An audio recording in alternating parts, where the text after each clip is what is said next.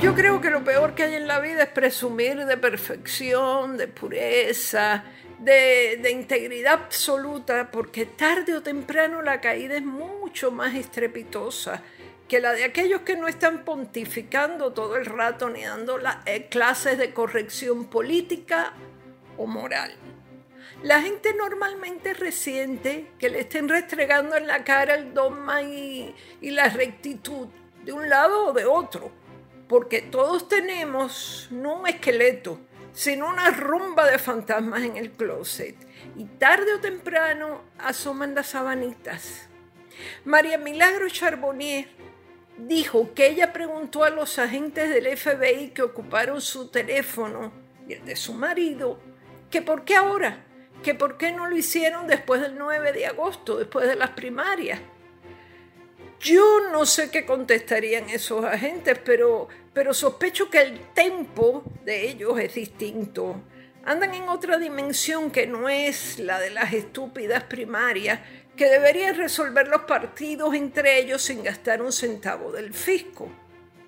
Ahora se presentaron en su casa porque ahora van a picar más alto. Y eso no tiene que ver con primarias, ni siquiera tiene mucho que ver con las elecciones generales de noviembre sino que tiene que ver con las decisiones y movidas que se aproximan. ¿O qué se cree María Milagro Charbonnier? Que el coordinador federal para la reconstrucción contra almirante Peter Brown está ahí de adorno. No, está organizándose junto con, con otro montón de gente interviniendo, apuesto lo que sea, en la selección de los nuevos integrantes de la Junta de Control Fiscal que se tendrán que llevar muy bien con él, ya que, ya que formarán un equipo.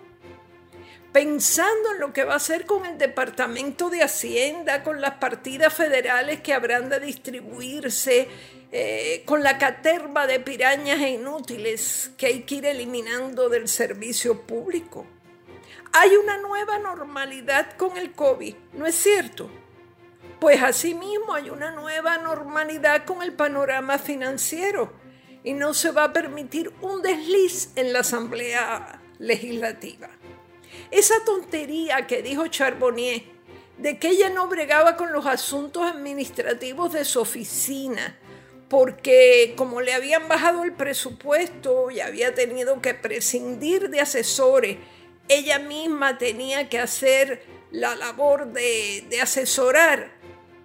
Yo no me la creo ni que su oficina fuera la Coca-Cola, una empresa gigantesca en la que ella no ve los números porque no tiene tiempo. Qué cómodo, ¿no? Pero sí le alcanzó el tiempo hace un mes y medio para amenazar a la entonces secretaria de Justicia, Denise Longo, con investigar a ese departamento en represalia porque Longo se oponía al proyecto para revisar todas las convicciones de juicio sin veredicto unánime.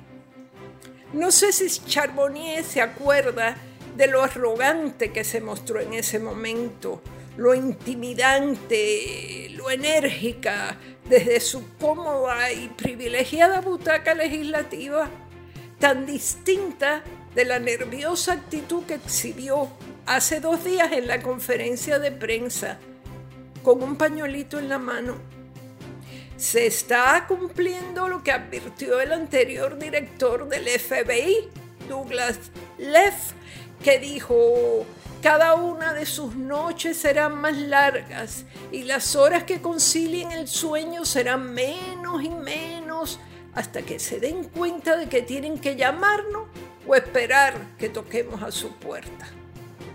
A mí me parece que ese hombre tiene vocación literaria, atención narrativa.